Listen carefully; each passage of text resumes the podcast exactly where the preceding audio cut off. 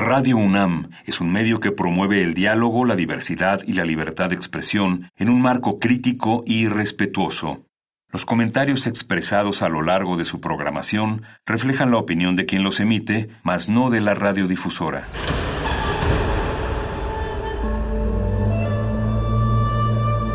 Un templo para la apreciación del ser mediante el sonido. mediante el sonido. Para nosotros. El sol sale durante la noche. Nuestros gritos llevan la mesura del silencio. Y el descontento está lleno de baile y risas. A todo, incluso a nosotros, nos resistimos. La universidad Ustedes y nosotros somos Resistencia modulada. Todos somos máquinas perfectas, antenas, dispositivos inteligentes. Somos la comunidad más grande de la historia. Somos la comunidad más grande de la historia. La tecnología es abrumadora. Aquí puedes usarla a tu favor. Resistor. Resistor.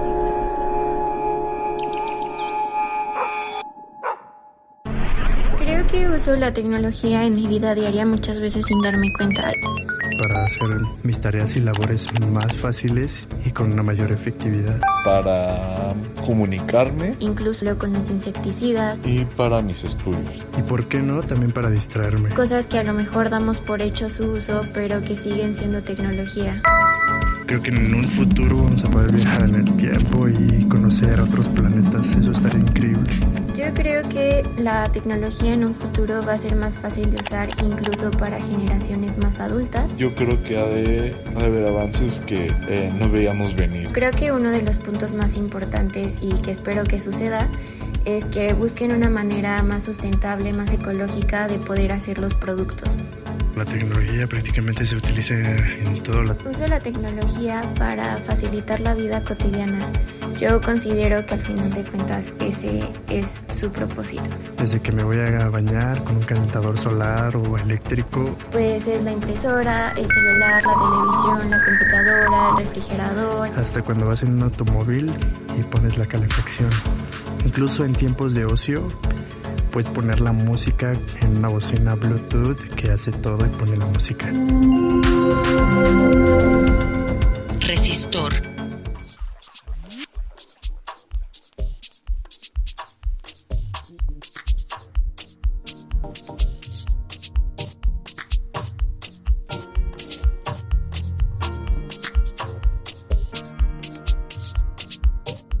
Resistencia modulada, una vez más, transmitiendo desde la distancia, transmitiendo desde el espacio, desde el espacio transiberiano y transdigital. Eh, para el 96.1 de FM Radio UNAM en la Ciudad de México, a toda la zona conurbada y a todo el mundo en www.radio.unam.mx. Así es como arranca este resistor. Esto es una señal, su sección de ciencia y tecnología favorita desde donde abordamos distintos temas en torno a la tecnología, es decir, de, en torno a casi cualquier cosa. Y entre todas estas cosas hay algunas que son más divertidas, Vania, y otras que son aún más divertidas. Y entre ellas están los videojuegos. Vania, sé que tú le has dado la vuelta a los videojuegos que en realidad te sacaron, te sacaron de una consola y te y te materializaste en ser, en, mujer, en humana, pero ¿tú qué opinas de los videojuegos? ¿Cuáles juegas o cuáles te gustan más? Eh, me gustan más los de, pues no sé, me gustan los de peleas. Bueno, saludos primero a toda la audiencia, a todos los que nos escuchan. Eh, los de peleas, los de carreritas, no sé, la verdad es que no soy experta, pero sí me divierto, paso un, un buen rato, por supuesto, en los videojuegos. Creo que son una buena eh, manera de desestresarse ¿no? y de sacar la furia, contrario a lo que hace muchos años nos dijeron por ahí en nuestras generaciones. Cuando yo era niña recuerdo que los videojuegos eran súper satanizados, ¿no? Y era como, no, es que te vas a volver violento y son del diablo y bla, bla, bla. Obviamente depende también mucho el, el entorno, pero bueno, a mí me decían que no jugara videojuegos porque me iba a ser violenta, ¿no? y de todos modos me hice violenta, ¿no es cierto? Aún sin jugar videojuegos. Exacto. Eh, sí, sí, yo creo que, bueno, es teorizar en torno a ello y pensar si esas afirmaciones son o no ciertas, eh, pues sin duda daría para una conversación extensa.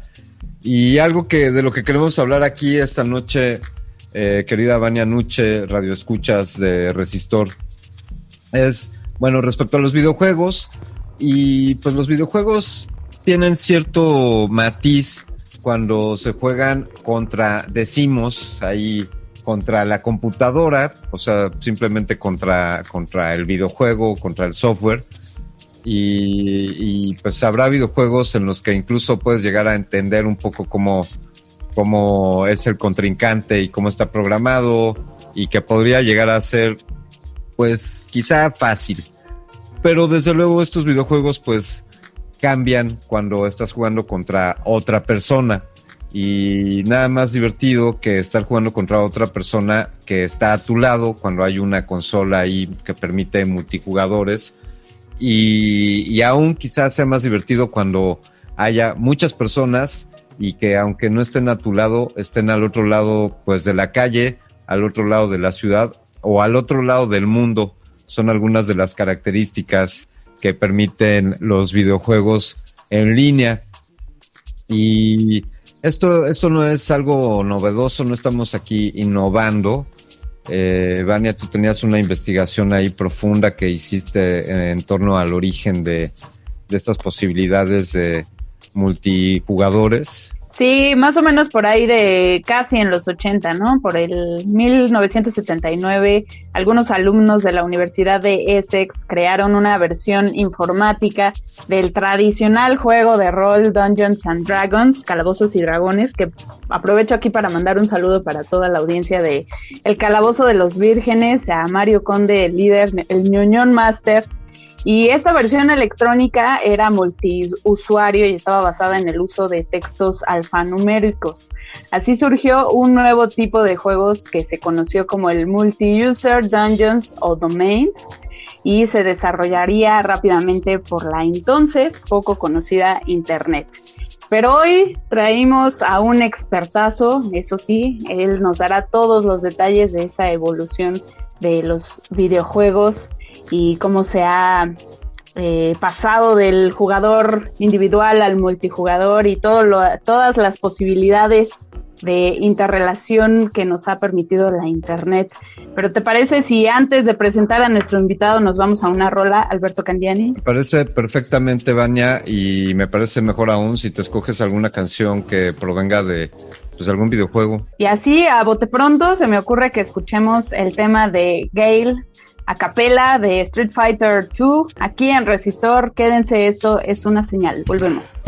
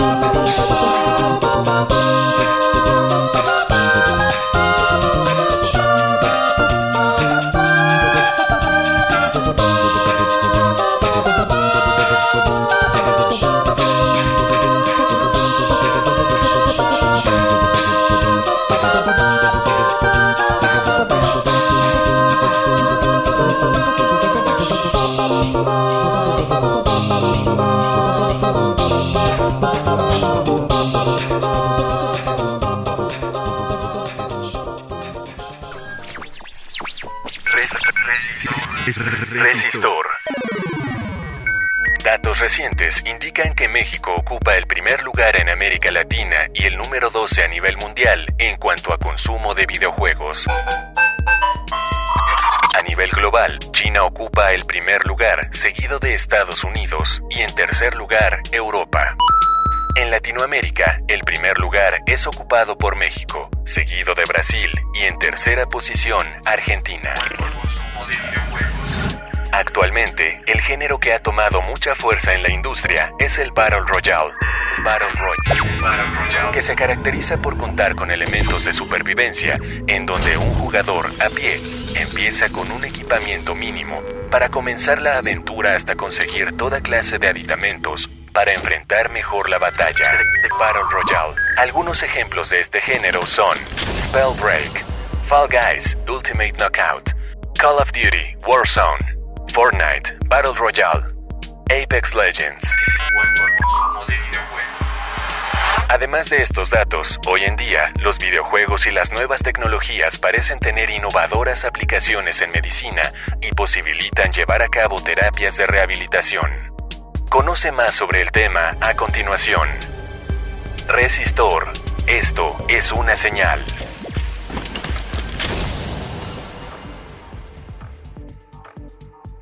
Continuamos aquí en Resistor, esto es una señal. La revolución de los videojuegos en red surgió por allá de 1993 con la creación de la World Wide Web o WW o como le decimos la web. Pero ¿quién mejor para contarnos la historia de, de este surgimiento que alguien que tiene como principales líneas de investigación en su ejercicio académico pues los videojuegos, la animación, el cómic, la lucha libre, las tecnologías de la información y la publicidad. Él es catedrático de, esta Universidad Nacional Autónoma de México, eh, licenciado en Ciencias de la Comunicación por la Facultad de Ciencias Políticas y Sociales, tiene una maestría en Comunicación y un doctorado en Ciencias Políticas y Sociales. Eh, decíamos que es profesor titular de, esta universidad. Eh, además está adscrito al Centro de Estudios de Ciencias de la Comunicación, imparte procesamiento y análisis de la información, seminario de tesis, consulta de fuentes y lectura numérica del mundo, estudios sociales y culturales para la producción audiovisual, animación digital, entre otras materias. Decíamos ya sus líneas de investigación sobre videojuegos y animación.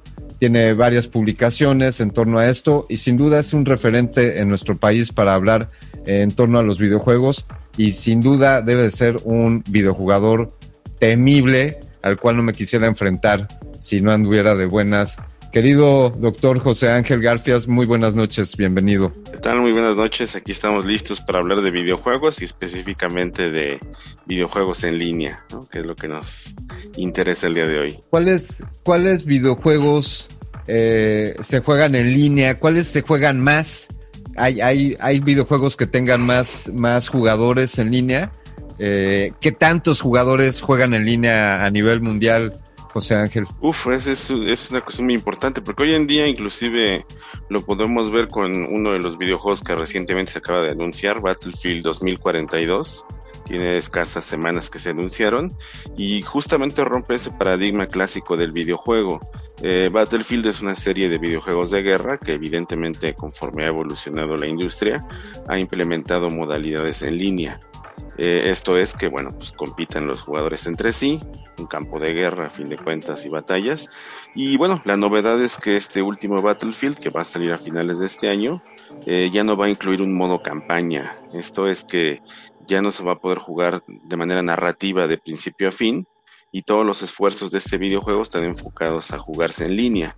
Es decir, uno lo va a comprar para competir con otros usuarios, eh, más de 120 en un entorno, como es la tendencia hoy en día en los videojuegos. Y esto habla de este rompimiento que se da con un producto como el videojuego, donde se compraba como tal el cartucho, disco, etcétera, y era como una historia mm, interactiva y hoy en día se vuelven servicios que son para jugar. Entonces, eh, eso habla mucho de hoy de lo que se espera con este tipo de videojuegos, donde la vida va a ser jugarlos en línea. Eh, y bueno, eh, evidentemente hay mucha competencia y mucha demanda, y esto, bueno, pues va a ser complicado. Eh, menciono este caso porque hace algunos años pasó lo mismo con Call of Duty, lo que se llamó Black Ops 4, pero hablamos de hace unos 5 o 6 años que salió, donde hicieron lo mismo, no incluyeron una campaña y se podía jugar nada más en línea y en aquel entonces era un tanto criticado, ¿no? Pero hoy en día esta noticia fue recibida con mayor aceptación.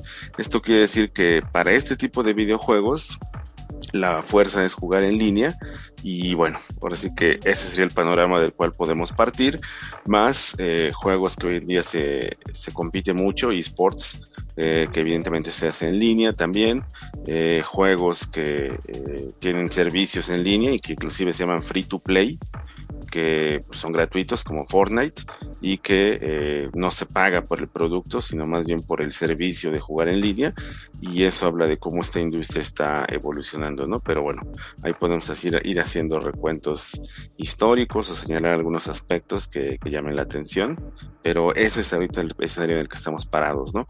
A esto hay que sumarle la pandemia eh, que llevó a jugar en los hogares y bueno, qué mejor que desde el hogar jugar con los amigos, ¿no? Entonces, creo que en eso estamos ahorita parados en, el tema de videojuegos.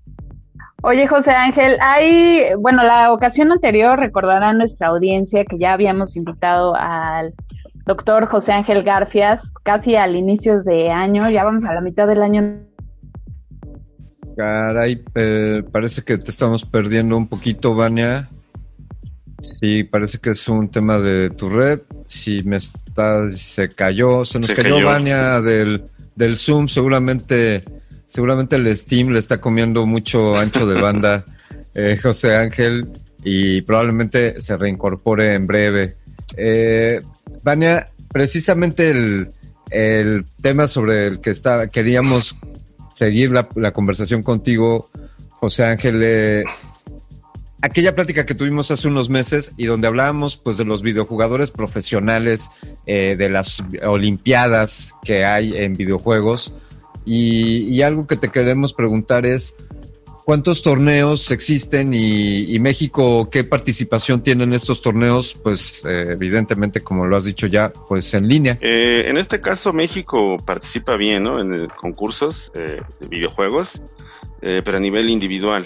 A nivel equipos, creo que hay una muy buena competencia, como lo estamos haciendo ahorita con este proyecto de investigación PAPIT que tenemos sobre deportes electrónicos.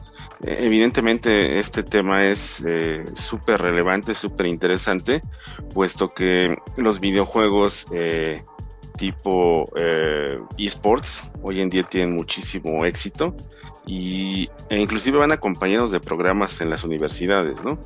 Eh, nosotros en la UNAM apenas ya se están aterrizando esfuerzos para eh, cimentar la base de una liga de esports, pero otras universidades eh, privadas, de Monterrey, Anáhuac, ya tienen muy avanzado el tema de deportes electrónicos. insisto, hay que verlo con el tema que es una disciplina, que no es como tal un hobby, eh, como sería el fútbol, ser aficionado eh, o practicarlo, tiene toda una base del deporte. Y hoy en día México es un eh, escenario muy competitivo y a la vez comercial de este tipo de productos. no por nada, a lo mejor si un día han dado un repaso a su programación en televisión, algunos canales de paga, son sobre deportes electrónicos y dan cobertura a competencias internacionales. Entonces, ese es un escenario en el cual México tiene eh, gran nivel de competencia, no al nivel de países como Corea del Sur, pero por lo menos hay toda una comunidad y apoyo de otras eh, empresas, ¿no? Pensemos Liga de Fútbol que tiene ahí este eh, representantes de sus equipos y bueno, en ese caso creo que es muy relevante esto que se puede dar, ¿no? Además de que, bueno, quien no quiera competir tiene esa posibilidad de jugar en línea e inclusive hay que tener en cuenta que siempre Internet como un servicio adicional para los videojuegos, ¿no? Que eh, estamos hablando ya de un streaming de videojuegos que Por ejemplo, Xbox apoya mucho con su Xbox Game Pass, donde pues, prácticamente con una renta mensual accesible, por así decirlo, eh, un poco más alta que lo que sería un servicio de audiovisual de streaming, se tiene acceso a un gran catálogo de juegos y estos tienen sus modalidades en línea, entonces mm, técnicamente hoy en día hay mucha oportunidad de jugar, ¿no? Eh, entonces, bueno, creo que de ahí, este, por eso la intención de investigar qué pasa en estas comunidades, qué pasa en los deportes electrónicos, eh, en todo este escenario, que pues, aparte hay que complementarlo con las transmisiones que acompañan los streamers de Twitch y todo esto, que sigue siendo gracias a llevarse la experiencia del videojuego a Internet. Eh, doctor José Ángel, ahora que mencionabas esta situación de los streamings, eh, ¿tú sabes cómo funciona? A ver, porque hemos visto como una ola, ¿no? De streamers, sobre todo en Facebook. Bueno, ha sido el, en mi caso es donde yo los he visto, ¿no? Que, que está esta dinámica de yo me conecto y me pongo a jugar y entonces la gente interactúa y es literal una transmisión en vivo de un videojuego y hay una interacción, pero tengo entendido que hay retribución económica para los streamers. ¿Esto es así? Eh, sí, en ese sentido, eh, los streamers generan patrocinios, generan seguidores, ¿no? Es un fenómeno similar a los influencers que crean contenido para sus eh, sitios, YouTube, Instagram, cualquiera que sea. Y en el caso del streamer, pues es trabajar contenido de videojuegos, hablar con el lenguaje que entienden los que consumen videojuegos, principalmente público joven, y a partir de ahí, este, con todas estas modalidades, conseguir este eh, este patrocinio. Digo, uno de los que más se recuerda es un streamer llamado Ninja, que trabaja mucho en la cuestión de eh, Fortnite. Y que bueno, se hablaba de que es eh, beneficiario de millones de, pesos por lo que transmitía. Primero en Twitch, luego se cambió a, la otra red este, de Microsoft. Y después, bueno, pues ahorita sigue presente, ¿no? Entonces, ¿qué, ¿qué, sucede con un streamer? Lo que hace es eh, esa experiencia del videojuego, que el videojuego hay que entenderlo como una experiencia. Justo es importante esto que decía yo de de Battlefield y de Call of Duty, de que la experiencia del videojuego en algún momento se quería parecer mucho a la del cine. E inclusive se apoyaba de técnicas cinemáticas para contar una narrativa y el videojuego era un producto finito, mucho más largo que consumir una película que dura dos horas. Quizá el videojuego a lo mejor se podía consumir en 30, pero ahí terminaba la experiencia del usuario ante el programa. Pero con todas estas opciones de jugar en línea, de competir contra otros usuarios, eh, esto deja de ser esa experiencia infinita para volverse toda una experiencia que podría no tener fin. Eh, juegos como League of Legends o World of Warcraft superan la década de, jugadores, eh, hay actualizaciones, hay expansiones, y entonces por sí mismo el videojuego es una plataforma en la cual se pueden crear contenidos, productos y demás, y eso es lo que está pasando con los streamers. Sacan provecho de esa cultura de cierto videojuego para seguir sacando contenidos eh, variados de todo lo que sucede ahí. Y bueno, en el lapso que descansas de no jugar, tienes esa oportunidad de consumir ese contenido. O si no juegas, tienes oportunidad de conocer el fenómeno desde que un streamer te platica qué es lo que pasa ahí, ¿no? Entonces, pues, se ha vuelto una retroalimentación de contenidos, pues que deja muy de lejos lo que serían otros medios tradicionales que los jóvenes ya no ven. Vamos, vamos a hacer una pequeña pausa para escuchar algo, algo de música. Si les parece bien, vamos a escuchar de la serie de videojuegos publicada por Sega y por Sonic Team, Green Hill Zone, que es parte de la banda sonora de este ejemplar de los 16 bits de Sega. La rola que vamos a escuchar a continuación es Sonic the Hedgehog OST Green Hill Zone. Aquí en Resistor, esto es una señal.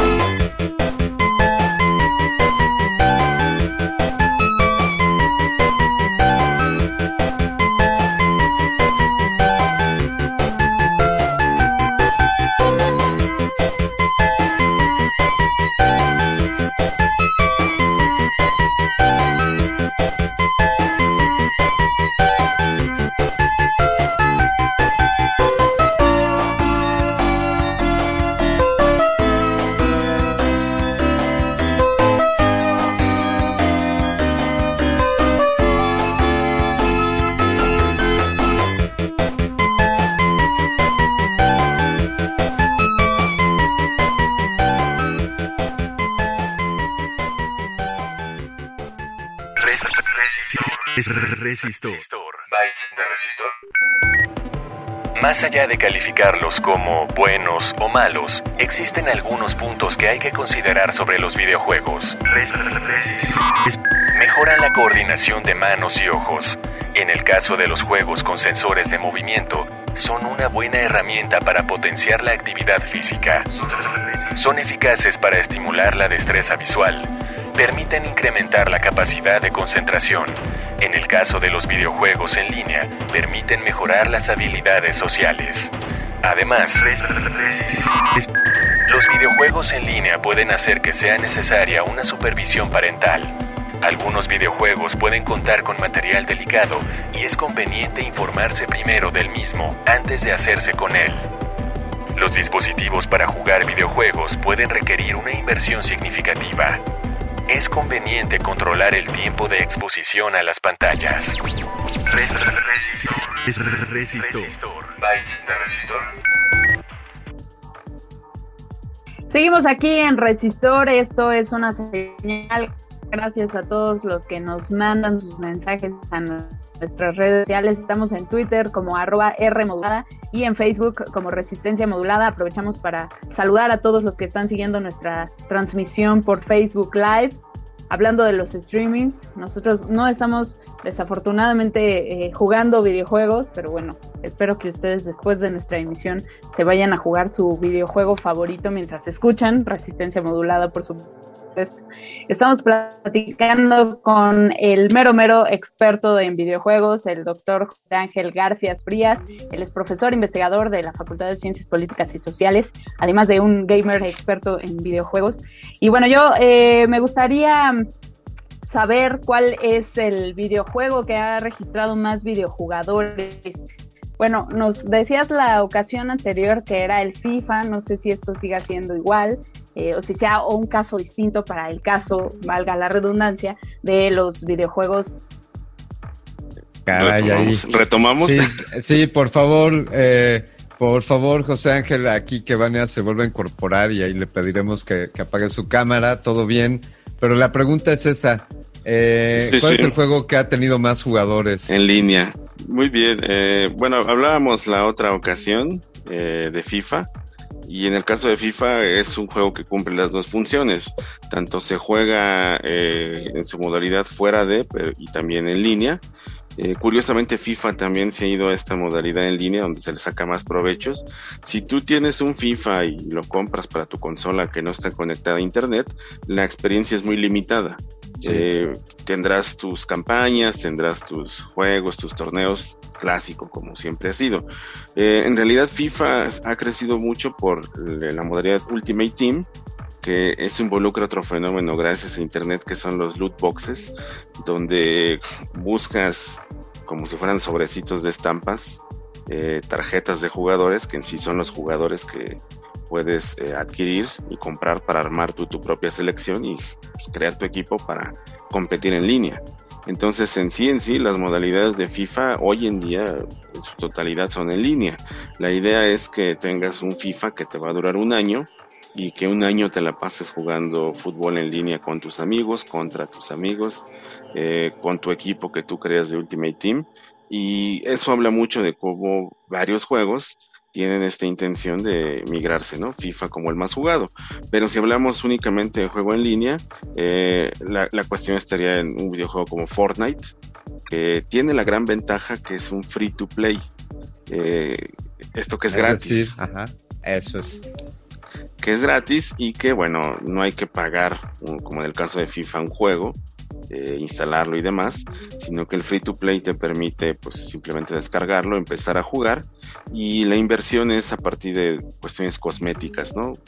Personajes, avatares, armas, cositas así, que son microtransacciones, a lo mejor un dólar o menos, pero que bueno, ya a gusto de cada quien, pues, poco a poco va sumando, ¿no? Entonces, eh, Fortnite es, es otro mundo, ¿no? Y eh, recientemente tuvo otra expansión de temporada y esa es la idea, poner un videojuego de estas características a funcionar y que hay una gran comunidad que se engancha a él, ¿no?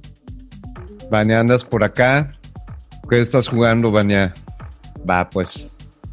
seguimos, seguimos nosotros conversando en lo, en lo que se incorpora Vania Nuche y en qué, en qué plataformas ¿Qué plataformas son más utilizadas, José Ángel? Aquí a lo mejor hay un tema ahí de mercadotecnia y de que una marca se espante, pero ¿cuál es la más popular eh, en consolas o, en smartphones o en la computadora? ¿Desde dónde se juega más? Eh, bueno, hoy en día el mercado, la plataforma en la que más se juega es el teléfono móvil, indudablemente, ¿no? El teléfono móvil, eh, que igual de nuevo a la conexión a Internet, el teléfono móvil ha permitido que se descarguen videojuegos, actualizaciones e inclusive se pueda competir en línea, ¿no? Hay juegos de todo tipo, incluido, incluido un Call of Duty y demás que se pueden jugar a partir del teléfono móvil. El propio Fortnite también se puede jugar bajo esta plataforma, eh, que es la número uno. Después habría que ver lo que sería la PC, que evidentemente desde sus orígenes siempre ha estado ligado a Internet eh, eh, el jugador de PC, el PC Gamer, es el que más familiarizado está con el juego en línea. Y por último, habría que hablar de consolas, de videojuegos, que en este caso, bueno, Xbox, desde que lanzó su primer consola hace 20 años, eh, desde ahí en 2001 empezó una estrategia para, a partir de banda ancha, pues tener acceso a, a Internet y tener esta posibilidad de juego en línea bajo su plataforma de Xbox Live eh, y en este caso, bueno, Xbox es una de las mejores plataformas para jugar en línea y que mejor provecho le saca Internet. Posteriormente se integró Sony con el PlayStation. El PlayStation 2 eh, se vendió un adaptador para volverlo accesible en línea. Y finalmente Nintendo fue la última que se integró. quizás la plataforma más eh, tímida para jugar en línea, pero bueno, hoy en día con el Nintendo Switch eh, prácticamente está adaptado para poder jugar en línea, ¿no? Entonces, ha sido un recorrido de, digamos, estos 20 años en consolas de videojuegos, donde se han ofrecido estos servicios y bueno, ahí nacen fenómenos eh, de videojuegos en línea, como fue Halo, que el Halo 2 eh, de 2004 integró maravillosamente lo que es el juego en línea y a partir de ahí se ha mantenido. Sony también teniendo sus propias eh, IPs para trabajar videojuegos en línea y Nintendo que por ejemplo en juegos como Splatoon eh, que ha creado su propia eh, comunidad de competencia bajo su misma lógica, ¿no? Si los demás juegos son de balazos y matar, Splatoon es como un gocha, juego de pintura y pintar a los demás y el escenario y bueno, es una opción no violenta para para competir, ¿no? Entonces, ha sido muy interesante este recorrido que ha tenido el videojuego en línea y cómo ha cambiado la industria. Por eso cuando decimos la palabra videojuego, eh, yo lo comentaba, eh, tenemos que acompañarla de otro, de otra palabra, ¿no? Entonces decimos videojuego, videojuego en línea, esports, videojuego educativo, etcétera, etcétera. En este caso el tema videojuego en línea, pues también es, muy apasionante, ¿no? Yo eh, mi tesis de doctorado que hice hace pues una década en 2011 justo se enfocaba mucho en, se enfocaba mucho en el videojuego en línea de aquel entonces, ¿no? Cómo crear rituales y comunidades eh, a partir de videojuegos como Gears of War y Street Fighter 4. Y el fenómeno ha crecido pues, mucho en estos últimos 10 años, ¿no? Creo que desde ahí se veía este potencial que tenían los, los juegos en línea. Doctor José Ángel Garfias, espero que me estén escuchando ahora sí. Claro que sí. Internet me está jugando ahí haciendo malabares. Pero bueno, en, en 2001, según la investigación que hicimos por acá en Resistor, eh, pues nos informamos de que sobre que las principales compañías móviles anunciaron el foro de interoperabilidad de juegos móviles. Se supone que todo esto fue para que los eh, desarrolladores de videojuegos produjeran juegos móviles que fueran compatibles para distintos dispositivos, ¿no? Esto sigue vigente porque ahorita con todo este asunto de la competencia y el capitalismo monstruoso y demás, no sé si siga esta eh, misión, esta, este interés, ¿no? este objetivo del foro de interoperabilidad de juegos móviles. ¿Cómo está el asunto? Sí, en este caso también había una discusión sobre las plataformas en las que se jugaba y cómo había esta interacción. Eh, en algún momento en las propias, eh, algunos juegos de PlayStation, eh, Xbox, pues, dependiendo qué plataforma tenías, podías interactuar con dicha comunidad. Hoy en día se ha abierto para que más juegos puedan tener esta, eh, esta interacción y en el caso de la telefonía móvil, pues evidentemente es lo mismo, ¿no? Eh, el valor que tiene el videojuego en línea es de acuerdo al tamaño de su comunidad porque si te conectas eh, vas a tener alguien con quien competir. Y bueno, en aquel entonces estábamos hablando de que un Street Fighter 4 hace una década, pues buscabas al menos un retador, ¿no? Yo quiero retar a alguien. Y bueno, pues a lo mejor encontrar una partida te llevaba unos minutos, competías con alguien, una revancha y a seguir buscando peleadores. Eh, hoy en día estamos hablando de que los entornos para jugar videojuegos son arenas de 100 o más participantes. Entonces estamos hablando de que 100 personas en tiempo real el mismo lugar están conviviendo en un videojuego. Eh, esto multiplicado por cuántas partidas se hacen en cada momento. Entonces, estamos hablando de que si fuera rating, esto tendría muchísimo rating. Eh, y en el caso de eh, estas plataformas que se abren, pues lo único que hacen es, si esa comunidad acotada a una plataforma, un sistema ya era numerosa, pues ahora se vuelve mucho más numerosa y con la posibilidad de combinar eh, usuarios en tiempo real en esto, ¿no? que a su vez, bueno, estamos hablando que es tiempo de consumo de medios, que insisto, ¿no? Eh, para quienes juegan o la comunidad más joven, eh, pues tiene más consumo de medios en internet, videojuegos y juego en línea que lo que tendría en medios tradicionales. Eh, y bueno, eso hace la, la, ecuación que tenemos hoy en día, donde poco a poco se va perdiendo audiencias, ¿no?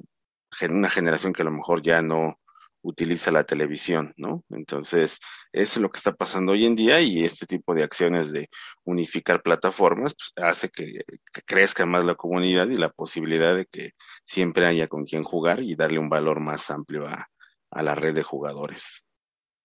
Vamos a hacer una pausa para escuchar algo de música. ¿Te parece, Vania? Bien. Me parece, me parece bien. Perfecto. Es que el ancho de banda te lo estás comiendo con, el videojuego. Con el videojuego, Vania.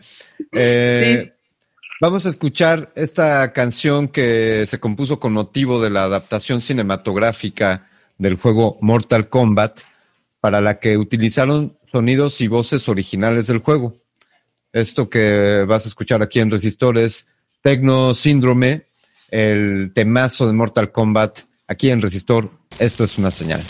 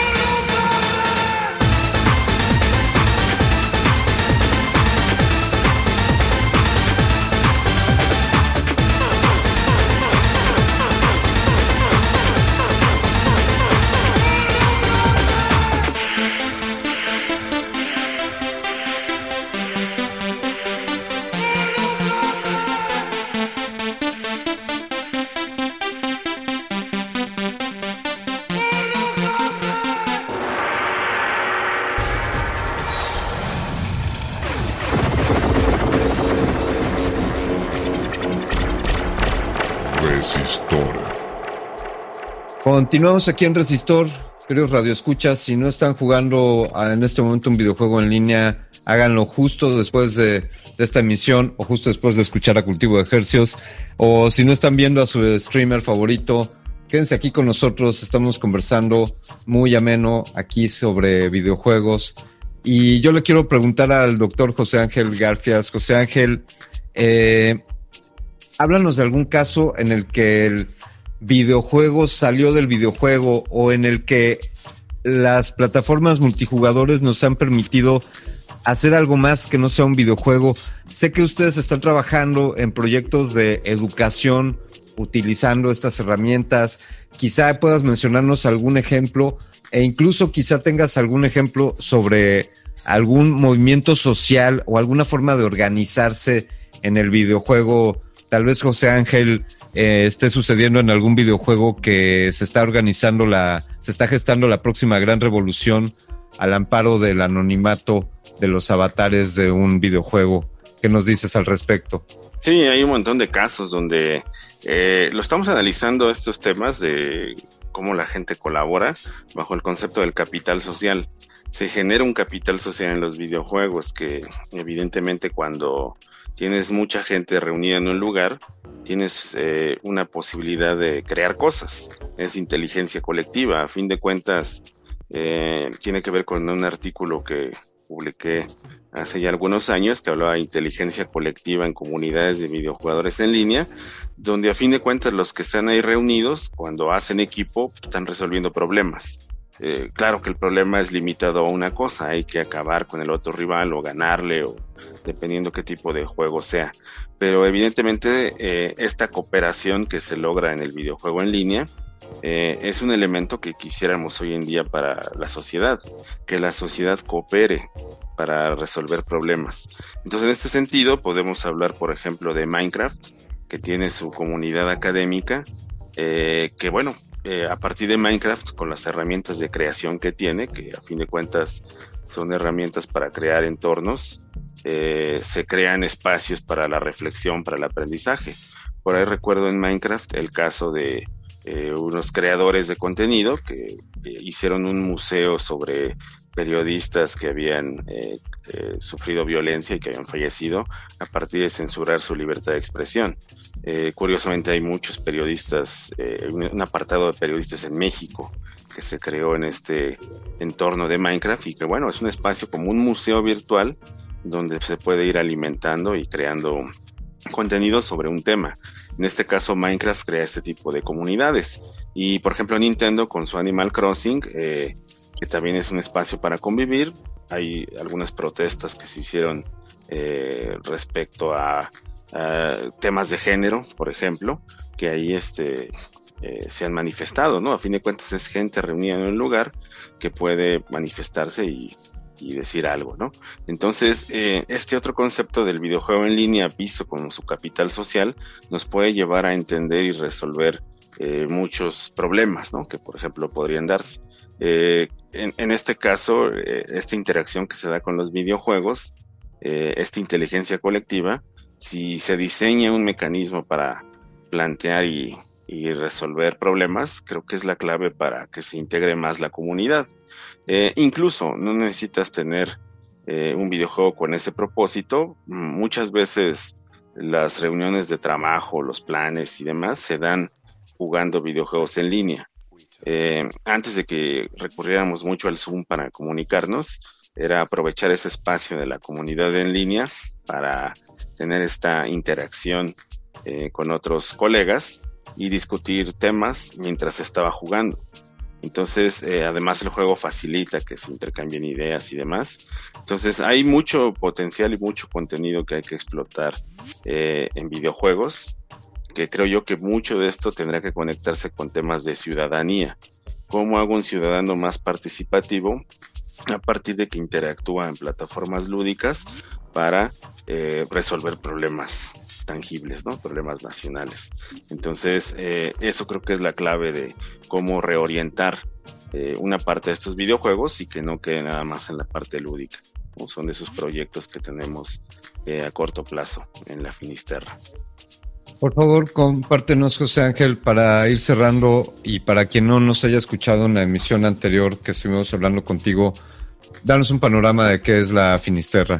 Sí, claro que sí. La Finisterra es una comunidad de investigadores, ya un grupo de investigación consolidado que creamos en la Facultad de Ciencias Políticas y Sociales, donde pues jóvenes investigadores eh, eh, estamos trabajando este tipo de temas, ¿no? Videojuegos como nuestra principal línea de investigación, pero también otros temas que tienen que ver con esta parte, llamémosle eh, friki, que son el anime, los cómics, eh, incluso la lucha libre, donde tratamos de abordar temas que se dan relacionado a esto. Nosotros venimos de la perspectiva de ciencias sociales, entonces pensemos todos los temas sociales derivados de videojuegos, por eso en este tema de capital social le damos ese enfoque, ¿no?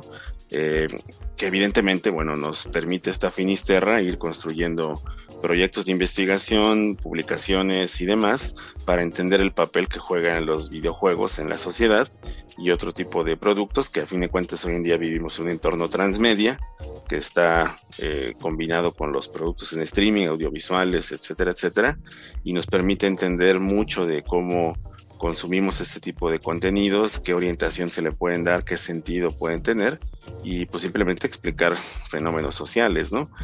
tanta gente reunida jugando videojuegos en línea es un fenómeno social y como investigadores tenemos que abordarlo, ¿no? Y generar teoría y ver cómo puede esto ayudarnos en el futuro. Hagamos desde ahí, desde la Finisterra y desde los videojuegos, José Ángel, la revolución.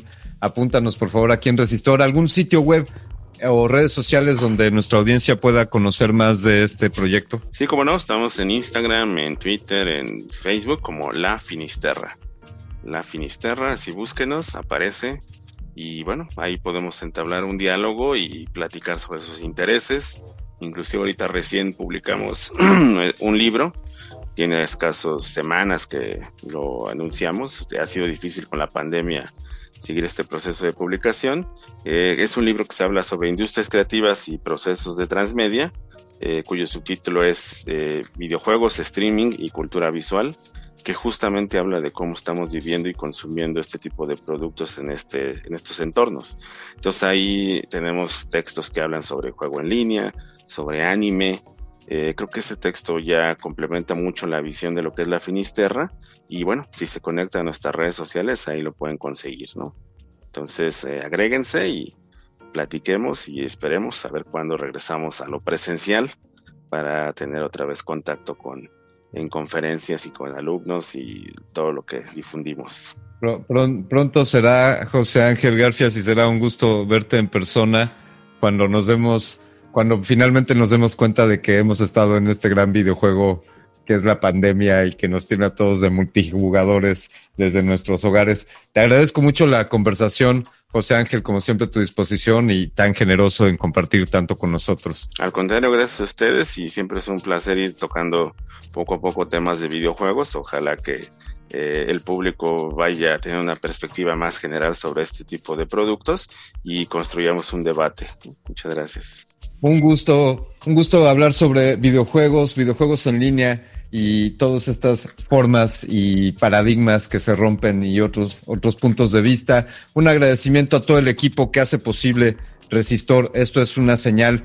Eh, no seríamos nada sin todo el ejército de, colaboradores en el área de producción, de postproducción, de investigación. Desde luego, un profundo agradecimiento a mi colega Vania Nuche, quien parece que esta noche eh, llegó el videojuego y le distrajo su atención. Seguro que estás por ahí, Vania. Muchas gracias. Desde luego a la cabeza.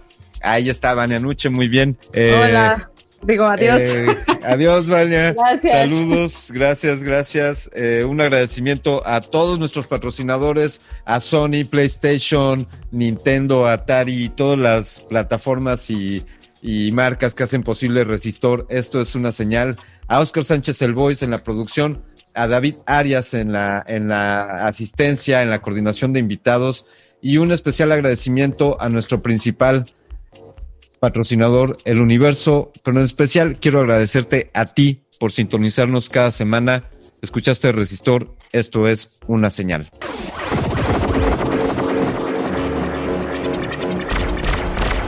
Resistor.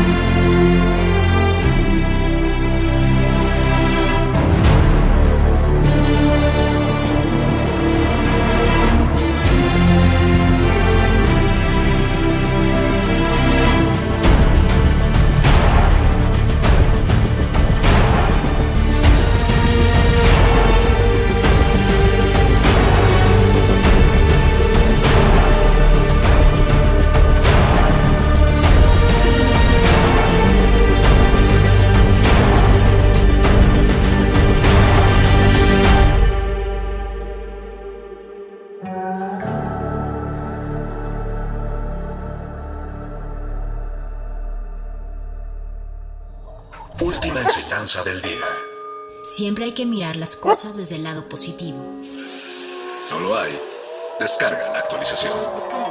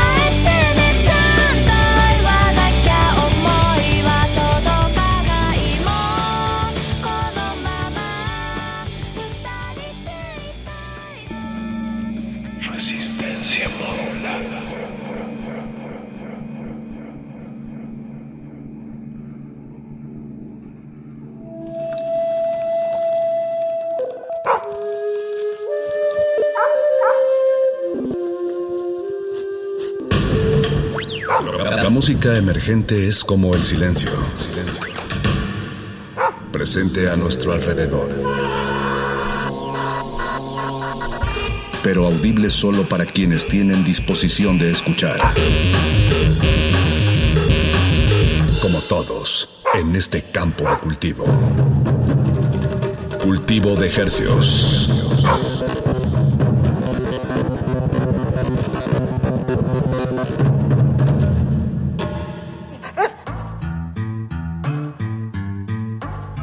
Organismos audiosensibles y radioceptibles inmersos en las ondas hercianas. Bienvenidos a otra emisión de Cultivo de Hercios. El invernadero musical de resistencia modulada que se atomiza y transmite los lunes y los jueves a las 9 de la noche en compañía de usted y de la música recién cultivada que hacemos llegar hasta sus oídos. Por el 96.1 de FM, 860 de AM, transmitiendo con 100.000 watts de potencia en el Valle de México.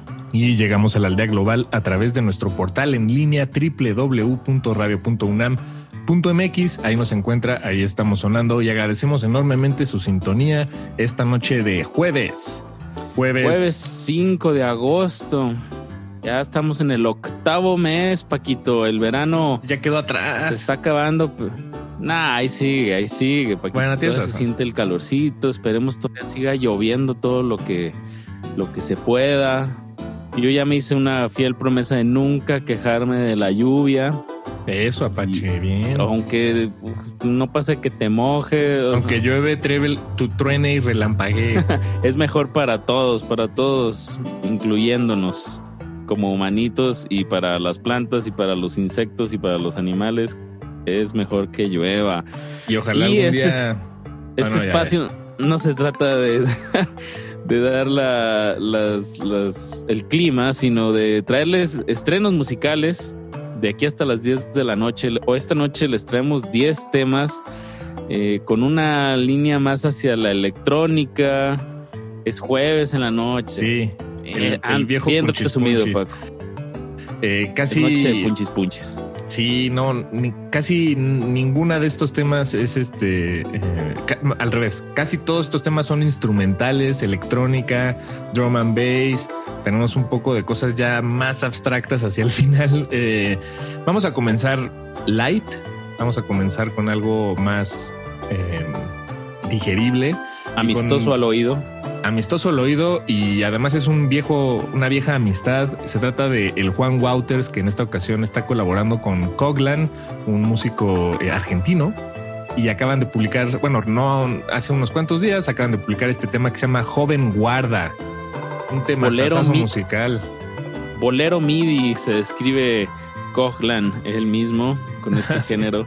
Me encanta, Paquito. Ya siempre hay que tratar de buscar este, más que catalogar en géneros, buscar cómo cada quien se describe en sus subgéneros. Y, Inventarlos. Y bolero MIDI me encanta. Después de eso lo vamos a ligar a Broccoli with Botas con su nuevo tema que se llama Boo. Vámonos con música, Paquito, que si no, no alcanzamos. Quédense con nosotros hasta las 10 de la noche. Están en cultivo de ejercicios. Cultivo de ejercicios.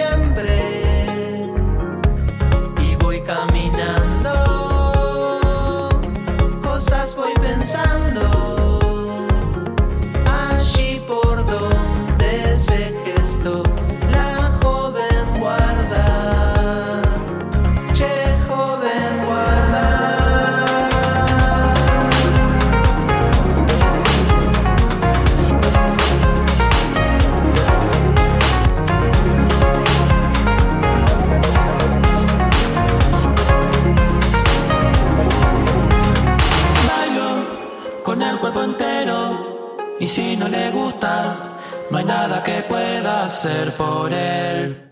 Cultivo de ejercicios.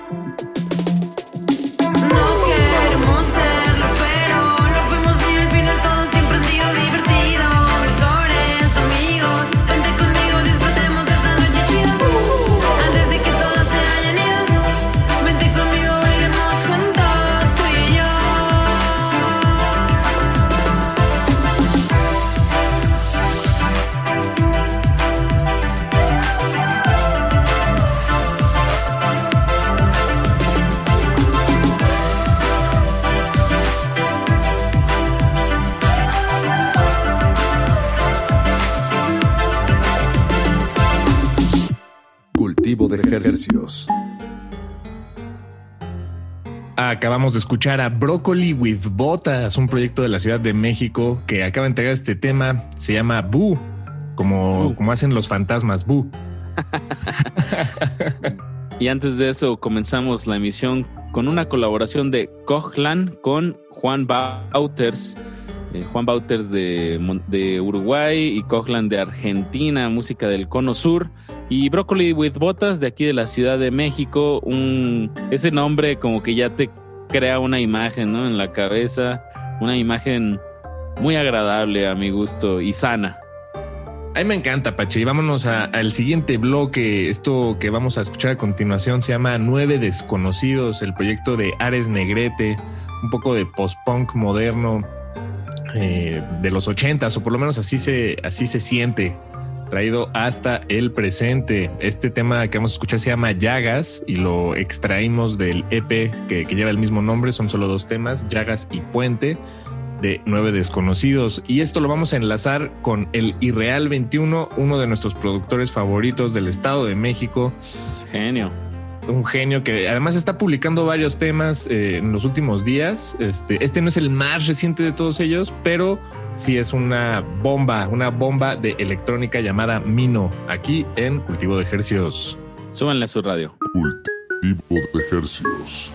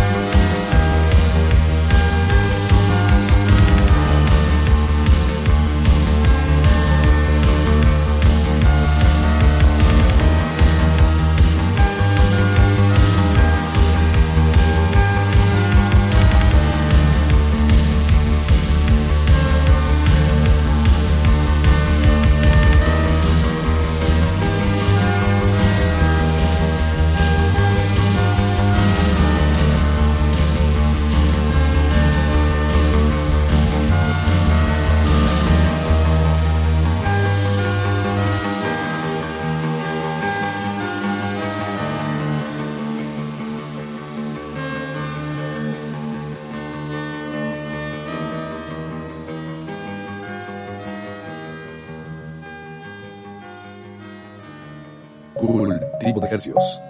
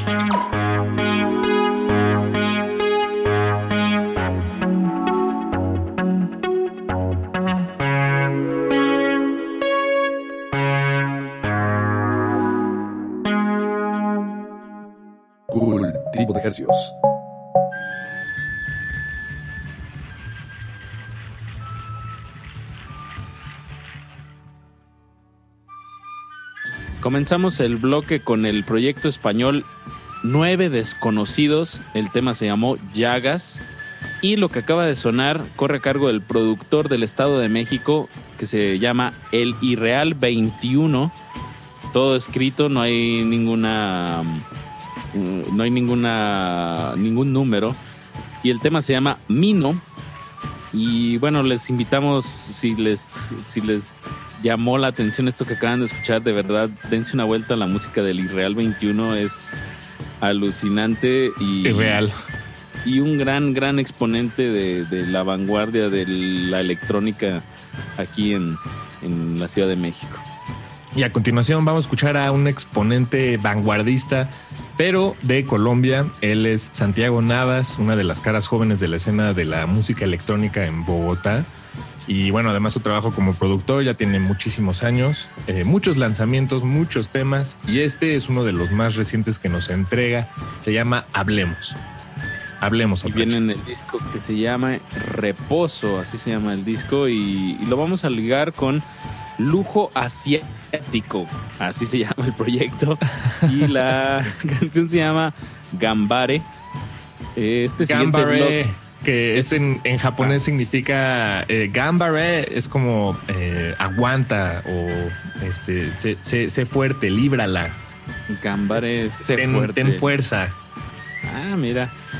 Pues tengamos fuerza y pues relájense que este siguiente bloque es de dentro de lo punchis punchis, es de lo más eh, relajado, digamos, sí. como la más lounchero, así como antes de entrar a, a la fiesta. El, el lounge. Ándale, sí, exacto. La es- sala de espera. es en la sala de espera. Pues vámonos con música. Cultivo de ejercicios. Cultivo de ejercicios.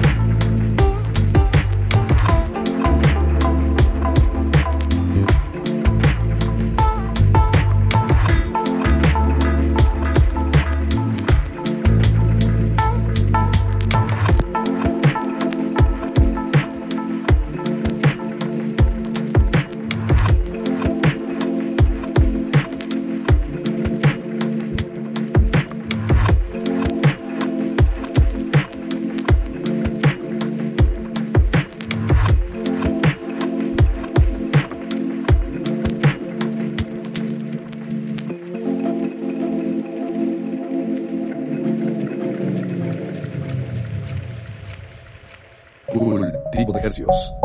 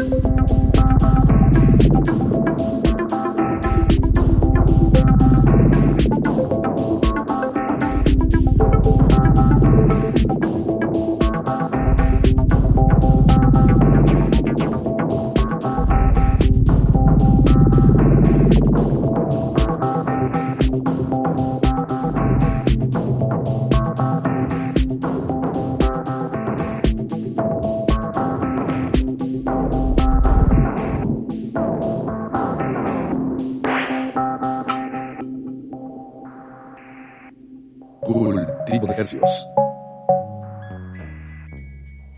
Acabamos de escuchar a Lujo Asiático, este trío de música electrónica que nos entrega este tema Gambare. Gambare. Eh, lo estoy tratando de decir lo más japonés que pueda, pero pues no, me falta el acento, Apache. ¿Qué te digo? Gambare. Que se, tradu- se, se traduce a ten fuerza. Ajá, o ánimo, Resiste. fuerza, resistencia. Y antes de eso Eso, escuchamos a Santiago Navas desde Colombia con el tema Hablemos. Y ahora sí, Apache, ha llegado el momento de soltar eh, todo el volumen a la pista de baile. Nos vamos con Nico Ryback, productor de aquí de, eh, mexicano, que nos entrega este tema que se llama Stages. Eh, esto sí ya es reventabocinas garantizada. Es Entonces- incita a la pista de baile. O al acelerar, ¿no? Si está manejando, tal vez Ah, este, y va por periférico, dice, ay, tan- vamos a meter unos 10 acuérdense de, kilometritos las, más. acuérdense de las fotomultas. Sí, no, y de y usar el cinturón y de y sobre todo de, tener cuidado con los demás. Sí, Sí, así es. exacto. ya si uno lo, se- vamos, lo vamos a ligar con el productor Super Pitcher. El tema se llama Lonely Lover y no les vamos a decir cuánto dura la canción, pero es larga, más tirada hacia a que el, el mismo ritmo del techno te envuelva y, y de repente ni te des cuenta del tiempo. Entonces dejémoslo así, súbanle a su radio. Recuerden estar en cultivo de ejercicios. Regresamos con un poquito más de música. Entonces no le cambie, quédense con nosotros. Cultivo de ejercicios. Cultivo de ejercicios.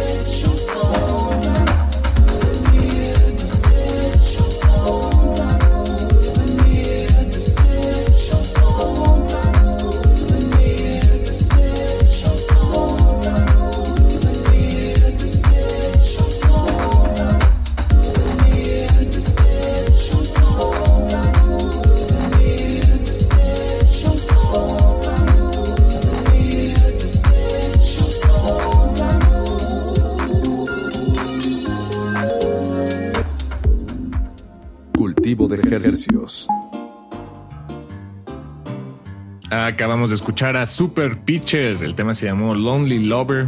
¿Cómo les quedó el oído? El amante solitario. Estamos en Cultivo de Hercios 96.1 de FM. Eh, también estamos en redes sociales, arroba, resist- arroba R modulada, disculpen, R modulada y resistencia modulada. Y por cierto, ahí pueden checar todas las canciones que sonaron esta noche. Y las que hemos sonado en los últimos meses, ahí están en nuestras historias destacadas. Dense una vuelta. eh, ahí está nuestra, pues nuestra propuesta de, de- de estrenos que se han estado sonando y de alguna manera pues ahí los recopilamos. Y pues está bueno siempre darse un bañito de música fresca. Sí, como no, un- eh, a- pin- acabar de pintar ese cuadro interminable que se llama Música Emergente Latinoamericana. hispanoparlantes. Porque recuerden, para todo lo demás están las demás estaciones que ya se quedaron en los 80s, 90s. Y más. Aquí nos vamos a, y más, pero aquí nos vamos 2000, 2010, 2020 y más. Y la Y semana pasada. Aquí estamos poniendo música que salió la semana pasada. Así.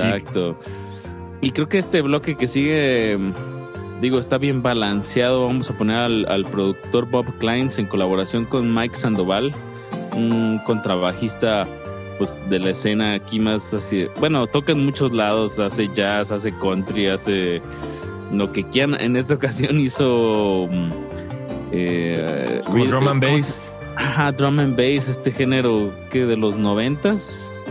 Sí, ándale. Creo que en los noventas fue su punto eh, más, más alto. Álgido. Álgido, esa es la palabra, exacto. Sí, que es Eh, como un, un tipo, como un funk acelerado, ¿no?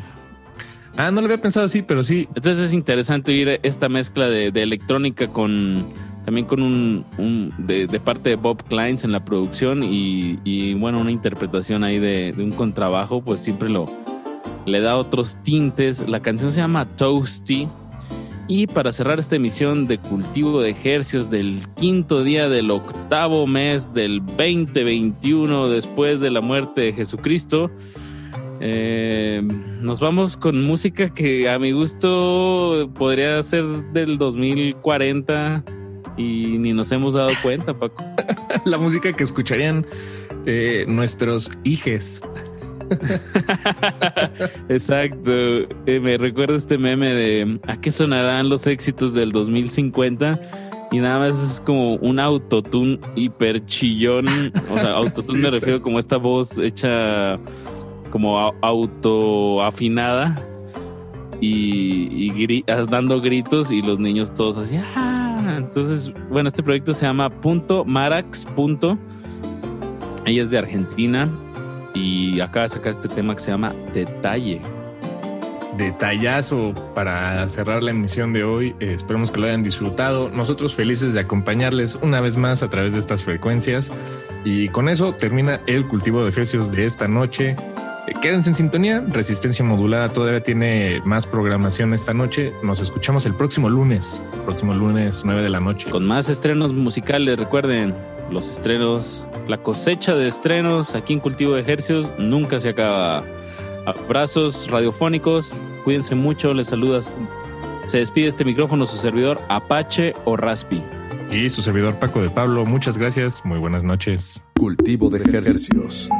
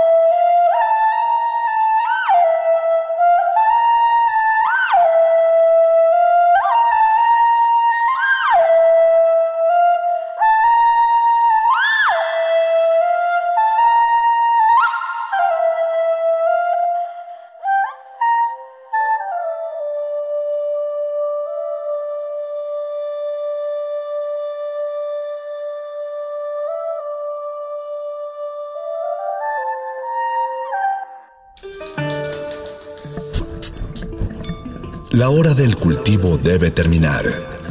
Así, el sonido podrá florecer.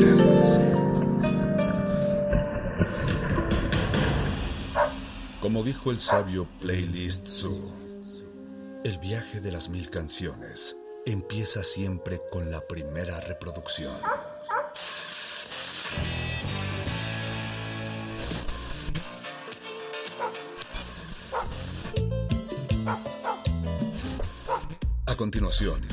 Un maestro te abrirá la puerta de su lista de reproducción. El resto va por tu cuenta. Play listo.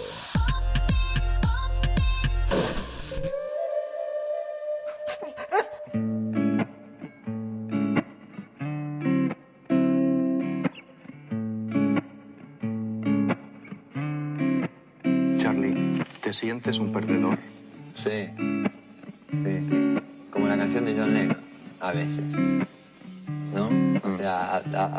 Máscara estoy llorando.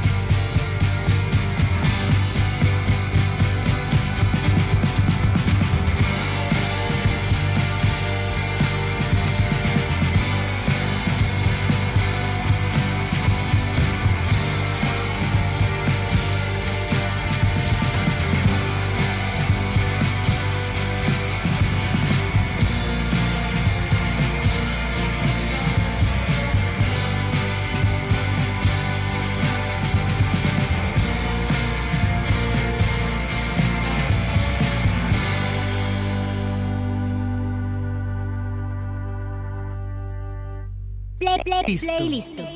Listo.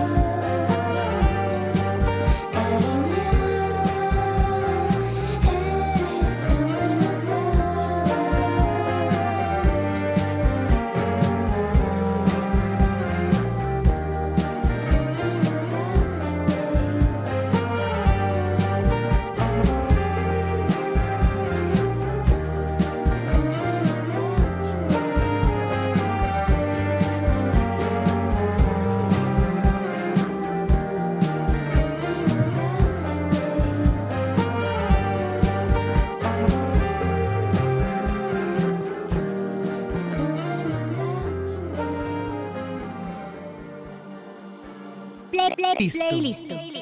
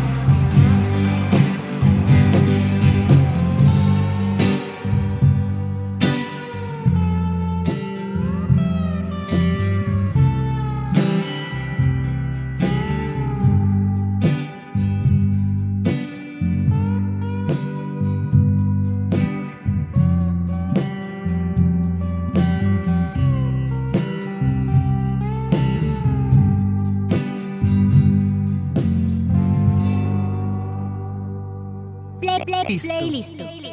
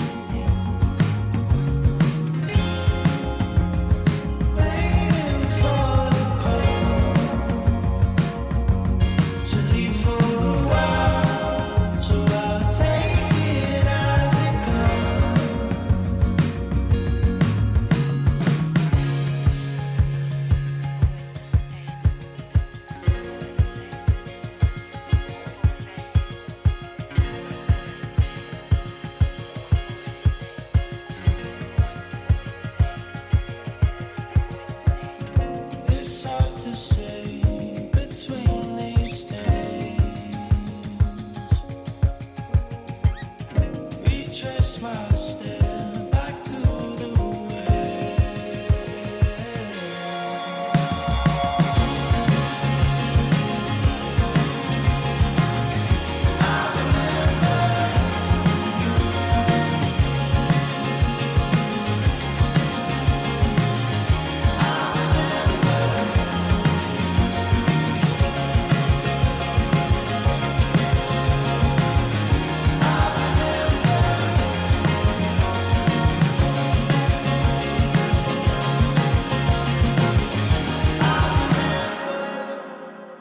Listo.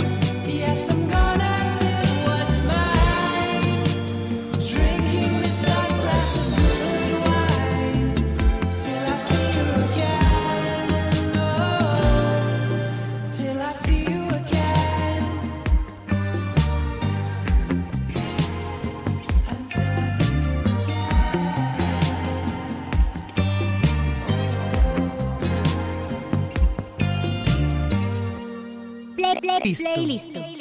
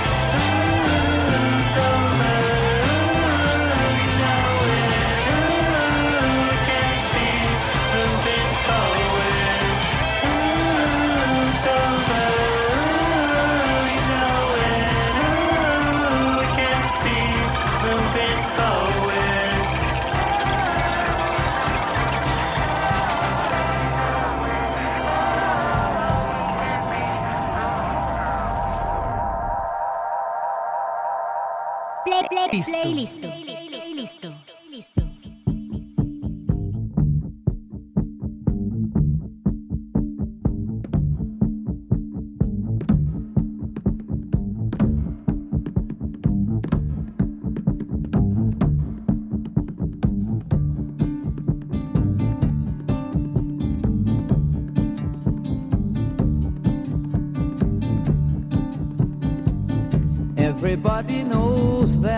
cities were built to be destroyed. Everybody knows that our cities were built to be destroyed. You get annoyed, you buy a flat, you hide behind the mat. But I know she was born to do everything wrong with all of that. But I know she was born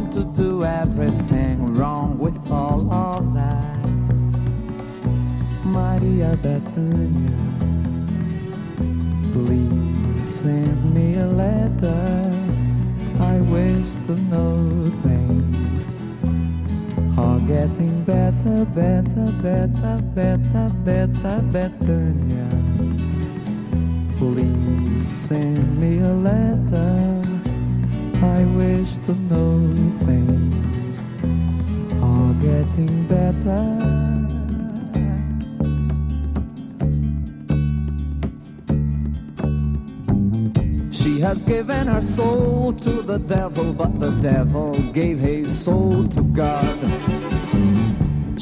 Given her soul to the devil, but the devil gave his soul to God.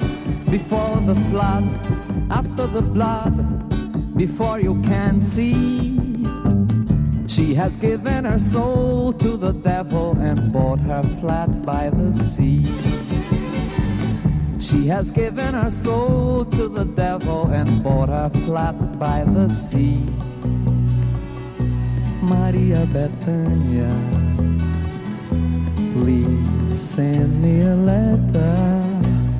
I wish to know things are getting better, better, better, better, better, Bethania. Please send me a letter. I wish to know things are getting better.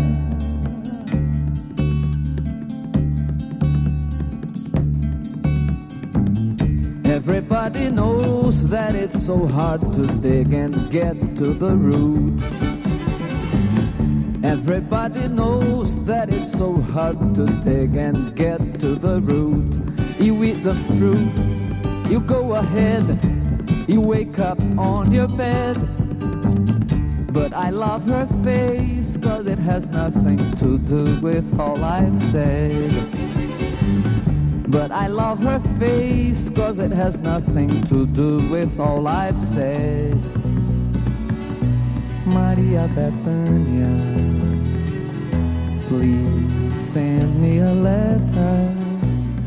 I wish to know things are getting better, better, better, better, better, Bethania. Please send me a letter. I wish to know things are getting better.